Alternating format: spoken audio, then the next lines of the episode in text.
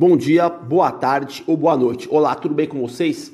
Meu nome é Adriano Vretaro, sou preparador físico de alto rendimento e estamos aqui para falar sobre preparação física no basquete, preparação física direcionada especificamente aos jogadores de basquete.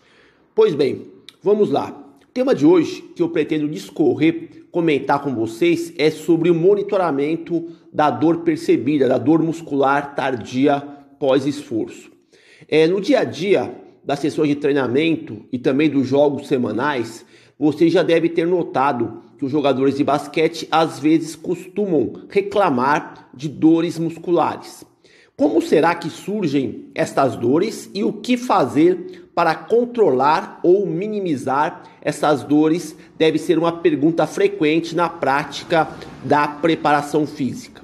A dor muscular tardia após esforço é muito comum de ocorrer após sessões de treinamento mais intensas ou partidas. Normalmente, essa dor tardia após esforço se manifesta como uma sensação de desconforto ou dor muscular que irradia de um ou mais grupos musculares que são mais recrutados durante o exercício. Ela costuma ocorrer algumas horas após o treinamento ou jogos atingindo seu pico entre 24 até 72 horas, podendo em alguns casos persistir por até 7 dias. Na literatura científica, a explicação fisiológica para o surgimento da dor muscular tardia após esforço é o dano muscular provocado pelas ações musculares no regime de contração excêntrico. As contrações musculares excêntricos, excêntricas provocam mais dano muscular do que o regime concêntrico. Por que isso? Parece que o regime muscular excêntrico recruta uma menor quantidade de unidades motoras, induzindo a um estresse mecânico significativo nas fibras, produzindo com isso maior tensão por área de seção transversal ativada. Somando-se a isto, ocorre um alongamento do tecido conectivo, gerando tensão passiva no cisto esqueleto. Isso gera um extravasamento da enzima creatina quinase e outras proteínas para o plasma sanguíneo. Junto com as alterações na homeostasia do cálcio, provocam necrose celular e ativam os receptores da dor, graças às microlesões ou dano muscular que foram provocadas. O processo inflamatório responsável pelo reparo causado pelas ações excêntricas é que gera dor muscular tardia, que pode variar de uma dor controlada até dores mais intensas. Pelo fato do basquete ser uma atividade intermitente que exige de constantes mudanças de direção, paradas bruscas, saídas rápidas, aterrissagem de saltos, shuffle laterais e outras tarefas que solicitam um regime predominantemente excêntrico, essa dor muscular tardia tenderá a ocorrer com maior ou menor frequência. Porém, vale lembrar que a ocorrência dessa dor muscular após o exercício depende de alguns fatores. Por exemplo, o surgimento da dor está mais relacionado com a intensidade do exercício do que com a duração total das atividades. Também existe a questão da individualidade biológica, com jogadores menos ou mais responsivos à dor. Quanto melhor for o condicionamento neuromuscular do jogador de basquete, menor será o efeito da dor muscular tardia pós-esforço. Uma forma de condicionar os jogadores ao regime excêntrico é minimizar os efeitos da dor muscular tardia após esforço através do treinamento sistematizado que emprega cargas repetidas no regime excêntrico. Isso acaba provocando uma adaptação muscular que serve como um mecanismo de efeito protetor. Então, nós, como preparadores físicos, podemos estar monitorando a dor muscular tardia após esforço dos nossos jogadores de basquete. A questão é implementar uma escala de dor percebida. Na literatura, é possível encontrar uma grande variedade de escalas para monitoramento da dor. Algumas escalas variam de 0 a 10, sendo o valor de 0 para situações em que não ocorre a presença da dor e o valor de 10 para situações de dor insuportável. Outras escalas variam de 1 a 5, sendo o valor de 1 sem presença de dor e o valor de 5 para dor elevada. Independentemente da escala que você for empregar, a mesma deve ser utilizada após a sessão de treinamento ou partida para poder avaliar a frequência e a regularidade com que a dor surge nos jogadores.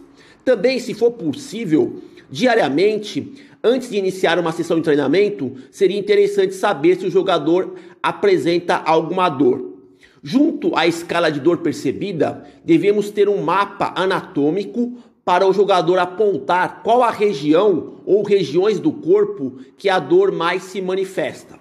Em geral, a dor tende a se manifestar na musculatura mais solicitada durante o treinamento ou competição. Com esse controle regular implementado, você pode entender quais são os jogadores mais e menos responsivos à dor, assim como o local anatômico de maior acometimento de dor. Também é possível correlacionar esse monitoramento da dor muscular tardia após esforço com as cargas de treinamento que são impostas ao organismo dos jogadores. Além disso, é possível ao longo do tempo verificar se esses sinais de dor têm alguma relação com o surgimento das lesões musculares. A recuperação das sessões de treinamento e das partidas tem influência na questão da dor.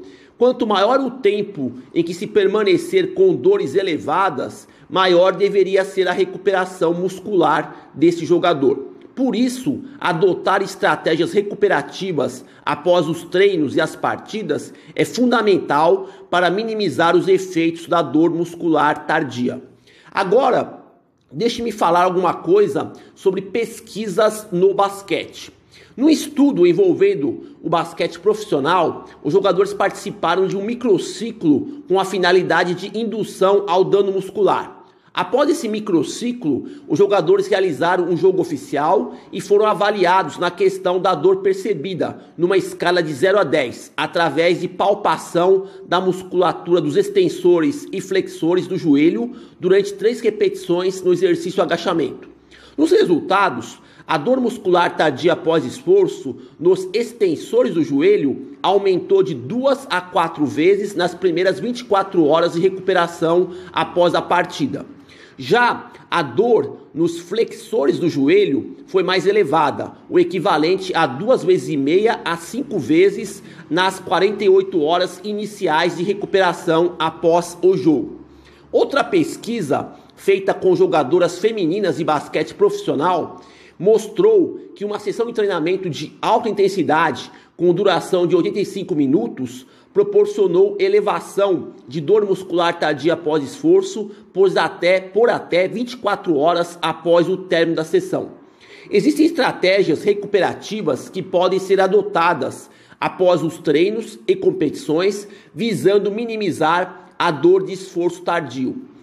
Alguns desses recursos seriam a suplementação de carboidrato com proteína, alimentação rica em colina, drogas anti-inflamatórias, crioterapia, massagem, alongamento, uso de roupas compressivas, autoliberação miofascial, entre outros meios regenerativos.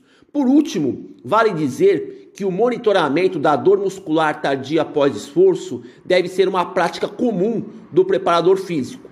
Esse monitoramento permitirá entender como cada jogador se comporta frente às cargas que são impostas e também qual o tempo necessário para recuperar mais adequadamente os jogadores. Então, termino aqui o que eu gostaria de falar sobre monitoramento da dor muscular tardia após esforço. Bom, por hoje é só. Espero que vocês tenham conseguido obter alguma informação útil para poder aplicar na sua prática profissional. Agradeço pela atenção, desejo boa sorte a todos e até a próxima.